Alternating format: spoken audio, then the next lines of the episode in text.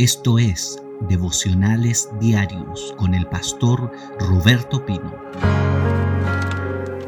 Estamos diciendo que el Señor quiere romper la cautividad cuando el Señor hiciere volver la cautividad de Sión. Cautividad, un estado espiritual de opresión, de amargura, de frustración en la que puede caer un hijo del Señor. Vimos ejemplos de eso en la Biblia hay muchos de hombres de Dios y mujeres que fueron llevados cautivos, porque el cautivo es un preso de guerra. Estamos en una guerra espiritual y el diablo nos va a querer tomar como un juguete suyo, pero usted le va a decir, mira diablo, yo no soy juguete tuyo. Mira Satanás, conmigo te equivocaste, pero juguete tuyo yo no soy. Cristo comenzó su ministerio liberando los cautivos y en Isaías 10:27 dice que el yugo se pudrirá por causa de la unción. Hay cuatro cosas que provoca la unción de libertad en un hijo que fue cautivado, que fue cautivo del diablo. Cuatro cosas que provoca la unción de libertad. Número uno, el Señor te va a devolver los sueños. Lo hablé ayer. El Señor va a traer su lenguaje, te va a comunicar sus propósitos. No puede haber un cristiano que no tenga sueños. Y el combustible de los sueños es la fe. El Señor nos entrega cosas muy grandes que es imposible que realicemos en nuestras fuerzas. Cuando el sueño es de Dios, por lo general es imposible de realizar en la carne solo puede ser realizado en el Espíritu y para eso necesitamos la fe. Eso hablé ayer, te lo di ahí en un minuto.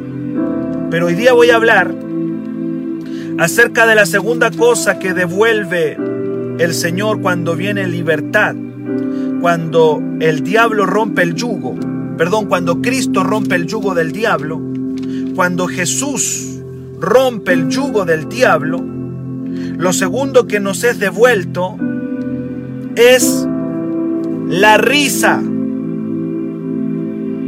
Salmo 126, 2. No solamente dice, seremos como los que sueñan, sino que luego dice, entonces nuestra boca se llenará de risa. Entonces nuestra boca, cuando el yugo del diablo se rompe, seremos como los que sueñan y nuestra boca se llenará de risa. Gloria a Dios.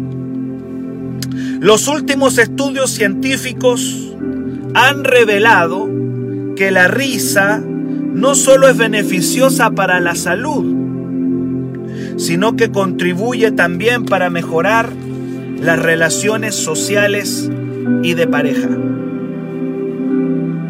La risa es buena para la salud y mejora las relaciones humanas. Dígame si no es grato una persona con una sonrisa constante en la boca. Hay algo atractivo en una persona que sonríe sonríe. Óigalo bien, sonríe. La sonrisa no solamente te mejora la salud, sino que te conecta con la gente. Necesitamos entender este misterio del Señor. Entonces nuestra boca se llenará de risa. Una persona libre en Cristo es una persona sonriente, alegre, que Dios nos ayude, amado, a todos. Cuando el diablo te roba la risa, tú no te das cuenta, pero te está robando la salud. Te está robando tu relación de familia. Y a veces no lo notas. No lo notas. No te das cuenta. Y empiezas con dolores en, en las manos, en los huesos comienzas con dolores en el estómago. Y es porque el diablo te robó la risa, te robó el gozo. Y te está robando tu relación familiar y tu relación con las personas. Porque la sonrisa es un conector. La, sonrisa y la risa te conecta. Por el contrario, la amargura te desconecta de la gente.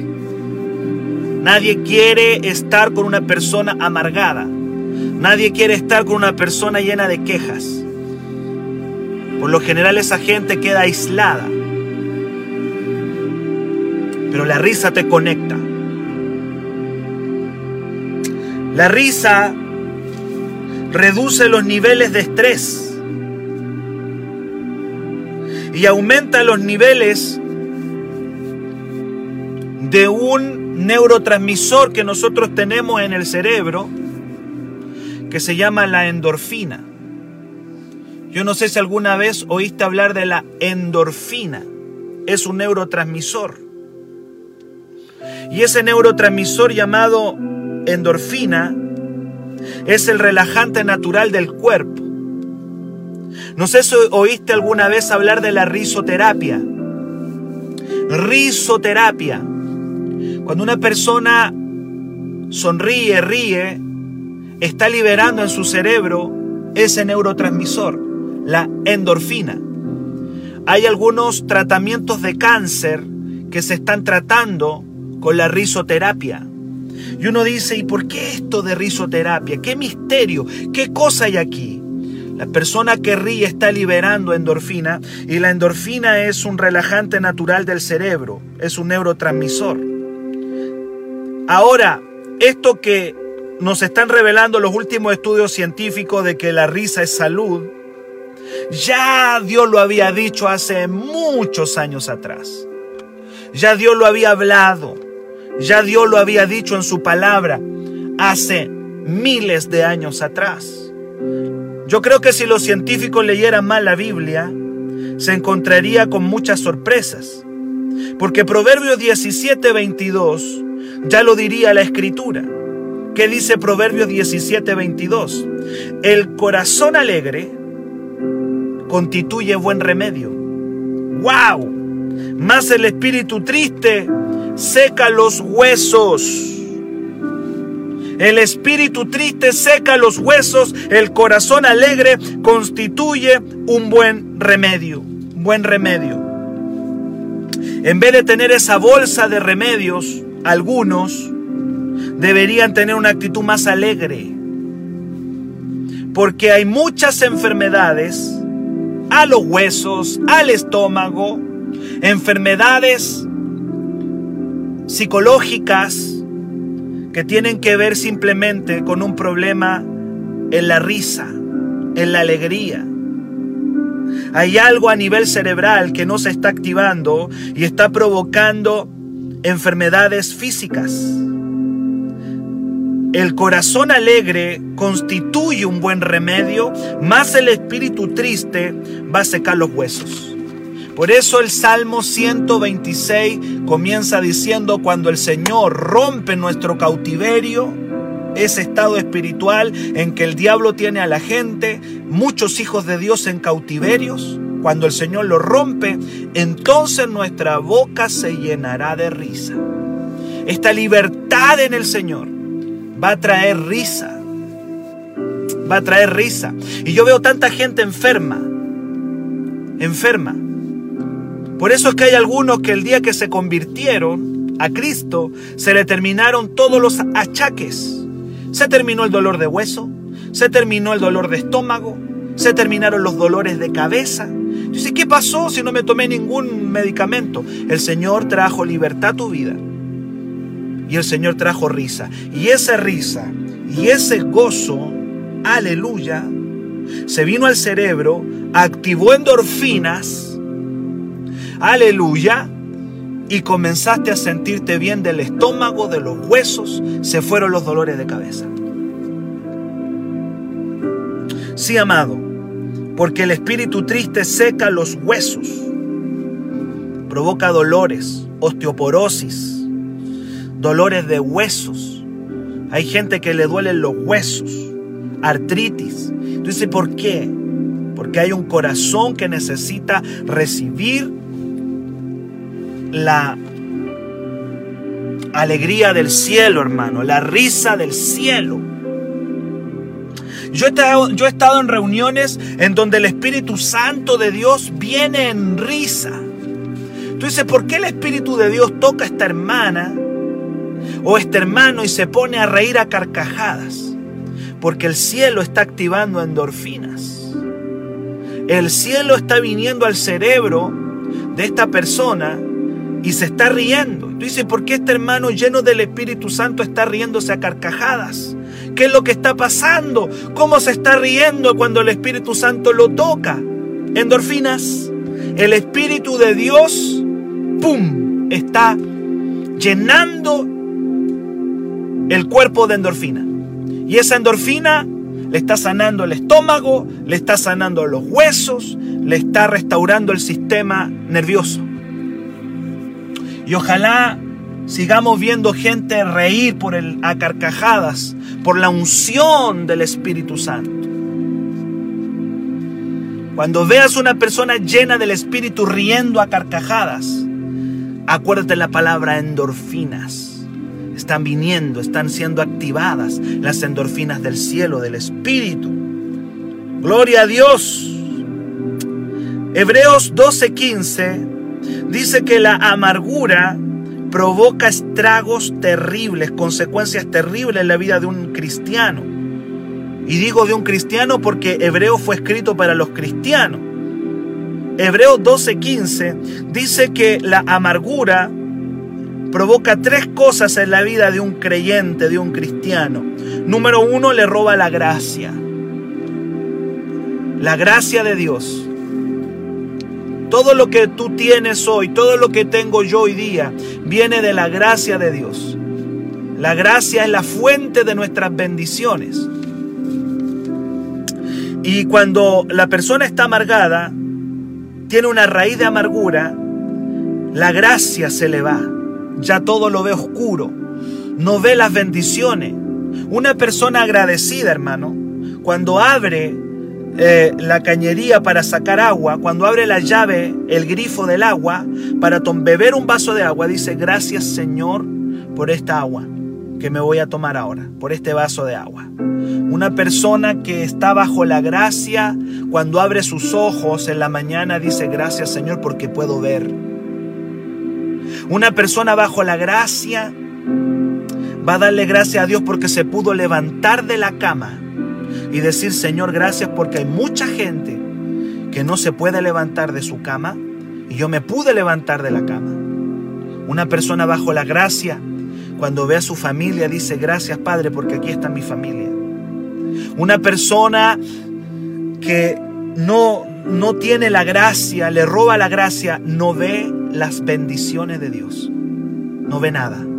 Todo es negativo. No está bajo la gracia.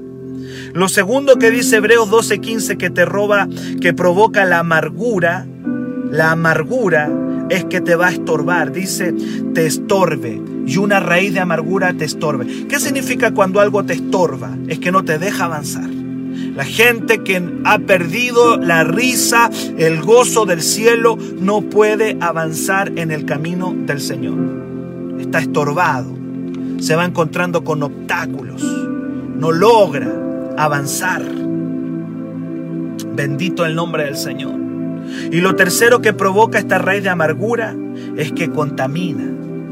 Una persona amargada no solamente se echa a perder la vida a él, el amargado no se echa a perder su propia vida, sino que el amargado le echa a perder la vida a otro. Sí, amado, la persona que ha perdido el gozo del cielo tiene una raíz de amargura y dice Hebreos 12:15 que la amargura contamina a otros. Y tenemos que cuidarnos tanto de esto. Tenemos que guardarnos tanto todos nosotros, porque podemos estar echándole a perder la vida a nuestro cónyuge, podemos estar echándole a perder la vida a nuestros hijos, Podemos echarle a perder la vida a la gente que nos rodea. podemos estar amargando a otros porque el amargado siempre va a contaminar a otro. El amargado nunca va a quedarse tranquilo con su amargura. Siempre va a buscar a alguien en quien depositar la amargura, porque es algo que viene del infierno. Si el amargado se echara a perder la vida solo, tú dirías, bueno, se está sonando la vida a él. Pero el que está amargado contamina a otro. Lo dice Hebreos 12:15, dice, y por ella muchos, es decir, por esa amargura, muchos sean contaminados. ¿Por qué estoy hablando de la amargura? Porque la amargura es una manifestación de alguien que está cautivo. ¿Cómo puede alguna persona cautiva estar alegre, llena de risa? No puede. No puede. Por eso el Salmo 126, que es nuestro salmo base hoy día, dice, cuando el Señor haga volver a los cautivos, cuando el Señor rompa la cautividad, número uno, seremos como los que sueñan, número dos, nuestra boca se llenará de risa, se va a ir esa amargura, se va a ir esa frustración, se va a ir esa mala onda, hermano. Se va la mala onda. Que Dios nos ayude. Cuando se rompe la cautividad, el Señor trae un tiempo de gozo, de fortaleza y de salud a tu vida como nunca antes. Viene la salud, salud de reino. ¿Qué sabes tú si todos los problemas que tienes en tu sistema nervioso son el producto de una cautividad? ¿Qué sabes tú si la, la depresión es producto de una cautividad? El dolor de huesos puede venir de una cautividad el dolor de estómago, el dolor de cabeza.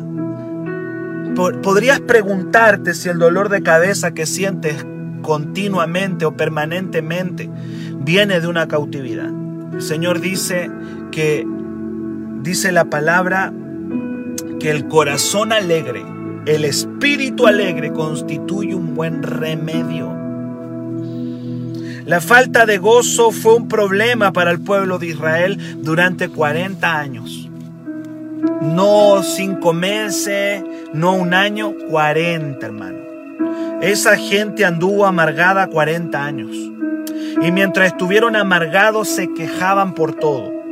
Cuando no había agua se quejaban. Cuando eh, en un momento se llegaron a quejar hasta del pan del cielo. ¿Quién tiene pan en un desierto? Nadie tiene pan en un desierto. Ellos tenían pan en un desierto, pero no lo veían. No veían el pan de su desierto, tampoco veían el agua en su desierto.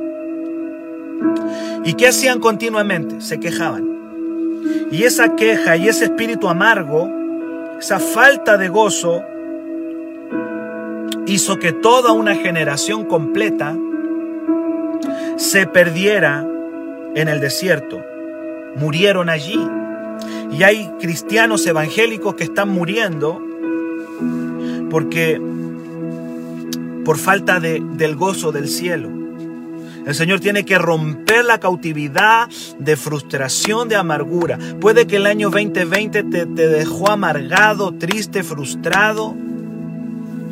Pero el Señor dice que en, en estos días, antes de cruzar al 2021, el Señor quiere romper cautividades. Entonces nuestra boca se llenará de risa. Debemos examinar nuestra actitud en el camino del Señor. Debemos continuamente ver cómo están nuestros niveles de alegría. Tenemos que hacernos un, un chequeo la gente se hace chequeos médicos y está bien, pero es bueno hacerse chequeos espirituales. Y en nuestro chequeo espiritual yo me imagino ver ahí cómo están los niveles de alegría, cómo están los niveles de risa, cómo están los niveles de gozo. ¿Te imaginas si nos hiciéramos un chequeo? Y así como la gente se ve cómo está el colesterol y otras cosas, que ahora no, recuerdo. Sería bueno ver en un chequeo espiritual de ver cómo andamos en el amor, en el gozo, en la paz, en la paciencia y hacernos todo un chequeo espiritual. ¿Cómo andamos? ¿Cómo está nuestro, nuestro amor, nuestro gozo, nuestra paciencia, nuestra paz? ¿Cómo andamos? Y es continuamente tengo que chequearme. Y si esta mañana sirve para que te cheques en la risa, en la sonrisa, sonrisa, es bueno. Que Dios nos ayude, hermano. Porque Dios dice que tenemos que la mejor manera de servir a Dios es en un estado de alegría. Hay gente que dice, no, yo le sirvo al Señor. Sí, está bien que le sirvas a Dios, pero la actitud es clave para hacerlo. Hay gente que dice, pastor, yo evangelizo. Perfecto, evangeliza. Ahora, ¿con qué actitud lo estás haciendo? No basta solamente con hacer el trabajo de Dios, sino que el trabajo de Dios hay que hacerlo con la actitud correcta. Dice el Salmo 102 que la actitud correcta para caminar en el Señor es la alegría. Es más, es un mandato del cielo. Es un mandato de Dios. Está en el Salmo 102. ¿Cómo tengo que caminar en Cristo? Alegre. ¡Wow! Pero yo quiero, no basta solo con caminar. Por muchos años, caminar ha sido sinónimo de, de ser cristiano y dice, ¿y usted camina? Sí, yo estoy caminando. La gente del mundo no entiende nada de ese lenguaje, pero nosotros los evangélicos lo entendemos. Sí, yo hace cinco años que estoy caminando, y lo escucha una persona no cristiana y no entiende nada. Pero nosotros entendemos que significa andar con Dios. No basta solo con caminar. No basta. Tienes que caminar en Dios con alegría. Ya el Salmo 100, verso 2 dice, sirvan a Jehová, pero con este ingrediente, con alegría. O sea, al servicio añádele alegría. Y yo veo tantos evangélicos que sirven al Señor, pero como por obligación, como amargados. Dice, sirvan al Señor con alegría. Alguien puede decir, sí, estoy sirviendo al Señor, pero le metiste el ingrediente alegría al servicio, servicio y alegría, junto. ¿Cuántos dicen amén? Voy a ir a visitar, pastor, vaya con alegría. Pastor, traje mi diezmo, tráigalo con alegría. Pastor, esta es mi ofrenda, con alegría. Pastor, hoy día eh, voy a hacer tal trabajo, con alegría. Lo que hagas para Dios, sirve al Señor con alegría. Porque hay gente que dice, bueno, yo le sirvo, pero métele la alegría adentro. En la juguera ahí, mézclalo. Alegría, servicio y alegría juntos. No es solamente servicio. Y luego dice, el verso mismo 2 dice, vengan ante su presencia con regocijo. ¿Y por qué dice eso, pastor? Porque hay gente que puede venir a la presencia amargado. Hay gente que puede ir al culto por obligación. Por eso dice, si vas a venir a la presencia, gloria a Dios, si te vas a congregar, perfecto, pero añádele el ingrediente regocijo. Dios quiere que lo hagamos. No solamente que lo hagamos, sino quiere que lo hagamos con la actitud correcta. Yo siempre coloco los ejemplos de los hijos. Cuando le dice a tu hijo, Vaya, ayúdame a sacar la basura. Y lo hace enojado. Y agarra la bolsa ahí, todo choreado, la saca enojada, la bolsa de basura, y va y la tira. La tira la bolsa ahí al, al tacho. ¿Qué te provoca eso a ti? ¿Qué es lo que te produce? Tú dices, sí lo hizo. Hizo lo que le mandé, pero no lo hizo con la actitud correcta. Dios dice, sírvanme con alegría. Vengan a mi presencia con el ingrediente regocijo. Es importante la risa, es importante el gozo en lo que hacemos para Dios. ¿Sabe usted que en Deuteronomio 28, Deuteronomio 28, 47, 48, Dios desata juicio sobre todo aquel que le sirve sin el ingrediente alegría. Hay juicio. Alguien dice, pero pastor, yo le sirvo, pero no veo nada. No estoy viendo la bendición, pastor, y yo estoy sirviendo al Señor. Yo estoy sirviendo a Dios y no veo la bendición. Cuando usted ve una persona que está sirviendo a Dios y no es bendecida, llévelo a examinar Deuteronomio 28, 47 y 48. Llévelo ahí. ¿Cómo alguien puede servir a Dios y no ser bendecido? Bueno, llévelo ahí.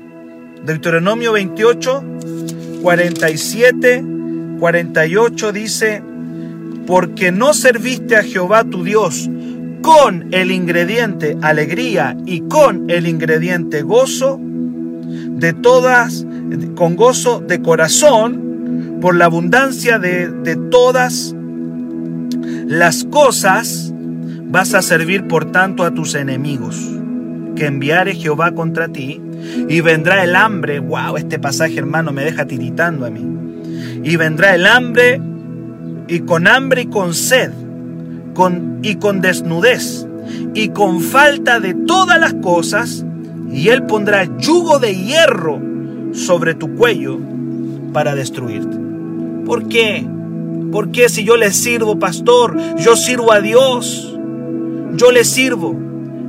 Pero no le añadiste el ingrediente.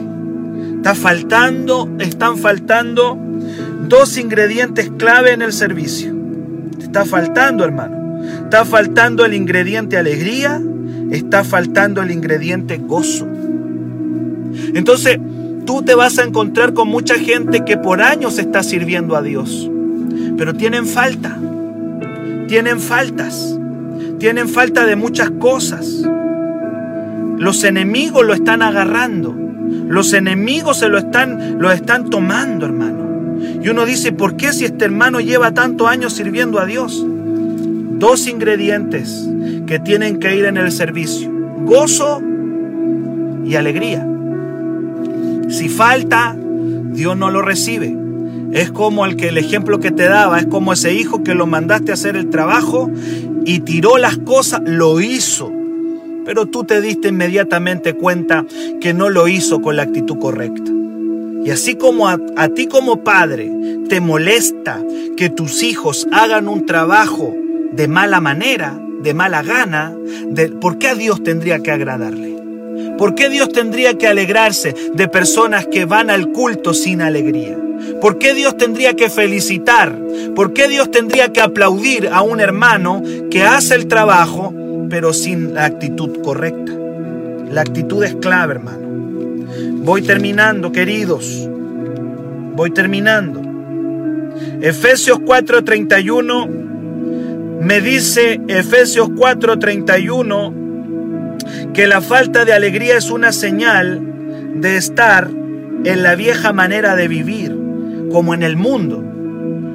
Tú dices, esta persona tiene actitudes del mundo. Y nosotros pensamos que actitudes del mundo es fumar solamente, tomarse una cerveza. Siempre los evangélicos hemos catalogado esas cosas como del mundo, y lo son los vicios, los vicios. Pero no vemos estas actitudes como del mundo. La amargura, por ejemplo, es una actitud mundana, es del mundo.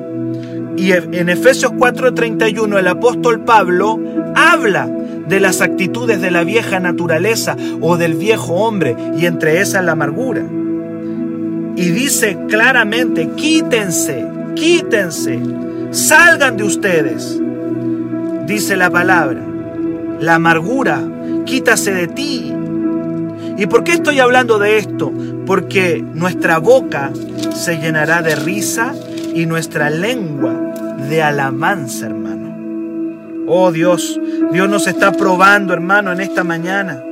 Dios, el Espíritu Santo nos está, queridos, nos está hablando.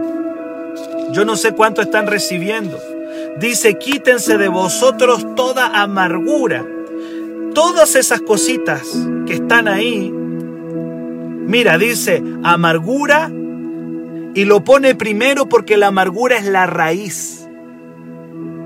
Y luego habla de los frutos de la amargura. ¿Cuáles son? El enojo, la ira, la gritería, la maledicencia y la malicia.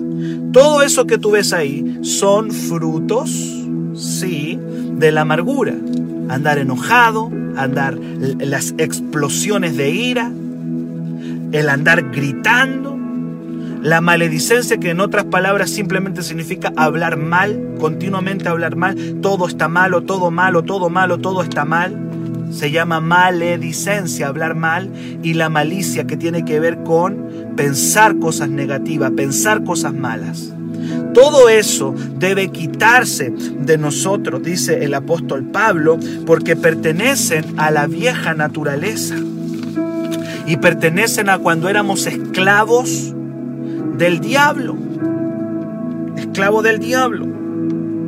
Gloria a Dios. Entonces nuestra boca se llenará de risa. ¿Cuándo? Cuando el Señor rompe el cautiverio. Una de las primeras cosas que el diablo hace cuando deja cautivo a alguien es que le roba los sueños. La persona vive, come y duerme. Se levanta, come, duerme y ahí está, en un ciclo. No hay sueños, no hay aspiraciones. Estoy viviendo como un robot. Me levanto, como, duermo, voy al baño, me levanto, como, duermo, voy al baño, en un ciclo. No hay sueños. Es un robot. Entonces el Señor te devuelve los sueños y te dice, no, no, no, no, tú no naciste para dormir, comer, ir al baño. No, no, tú no naciste para eso. Yo te puse aquí en esta tierra para cosas grandes y poderosas. Y te voy a poner sueños como se los puse a José, a Moisés, a Abraham, así como le puse al apóstol Pablo, a David, te voy a poner sueños. A Débora, a Esther, aleluya, te voy a poner sueños, te voy a poner sueños. Y esa persona ya no tiene propósito ahora. Gloria a Dios. Pero lo segundo que Dios coloca es la risa. Porque la risa es fuerza. La risa es fortaleza. el gozo, la risa, la sonrisa es, es, es, es algo que te conecta con la gente y es algo y tiene que ser no fingida, no una risa hipócrita, no, no, no, no, viene del espíritu, es real, es real, no es fingida. Y viene y viene una risa del cielo, una sonrisa del espíritu y viene un gozo porque es fuerza, es salud. Termino con Nehemías 8:10, amados. Nehemías 8:10 es Nehemías hablándole a un pueblo frustrado, frustrado porque no puede construir la muralla, porque están con problemas en el proyecto de con la construcción de las murallas de Jerusalén. Y sí estaban, estaban un poco complicados. Y Nehemías le dice, no estén tristes. No, no. No permitan que la tristeza los agarre, porque el gozo del Señor será vuestra fuerza. El gozo del Señor les va a dar una energía, les va a dar una fuerza. Porque el gozo del Señor será vuestra fortaleza. Hay, una, hay un poder espiritual en el gozo, en la alegría y el diablo te lo quiere robar. El diablo te lo quiere robar. Enfrenta estos últimos días del año con gozo, con alegría. Declara mi boca se llenará de risa es la actitud del cielo, es la risa. Y te vuelvo a recordar Proverbios 17, 22. El corazón alegre constituye buen remedio, más el espíritu triste seca los huesos. Siempre has tenido salud, siempre has tenido un buen remedio. Y eso lo provoca el Espíritu Santo. Y yo voy a orar en esta mañana. Porque lo segundo que el Señor nos quiere regresar es el gozo. ¿Cuánto me dicen amén? ¿Cuánto lo agarran? ¿Cuánto lo toman? Yo quiero orar por ti. No basta solo con servir a Dios. No basta solo con decir, pastor, yo sirvo al Señor. Yo me doy cuenta inmediatamente en la gente que trabaja conmigo cuando lo están haciendo con una actitud no correcta. Tú puedes sentirlo, así como lo siento de mis hijos, lo siento también de mis hijos espirituales. Cuando ellos están trabajando sin el gozo, cuando ellos están haciendo el trabajo sin la alegría que Dios quiere que lo hagan. Todo lo que hacemos para Dios tiene que ser con alegría y gozo, nos conviene. Ya leíamos ese, ese pasaje de Deuteronomio que me dejó temblando. Porque no serviste al Señor con gozo y alegría, vas a servir a tus enemigos. Oh Dios Santo, guárdanos de eso. ¿Cuántos dicen amén, Padre? Guárdanos de eso. Y dice, y va a venir hambre, y va a venir escasez, y te van a faltar muchas cosas. Y alguien puede decir, pero pastor, eh, o, Señor, yo te serví. Sí, pero no le añadiste esos deselementos que eran necesarios. Israel se quedó estancado 40 años por una actitud negativa. Todos lo veían con, con lentes oscuros. Yo quiero mirar el mundo con los lentes de Dios. Yo quiero mirar la tierra, quiero mirar el año 2021 con los ojos del cielo y decirle al justo que le irá bien y que va a comer del fruto de sus manos. Para mayor información, escríbenos al WhatsApp más 569 733 19817.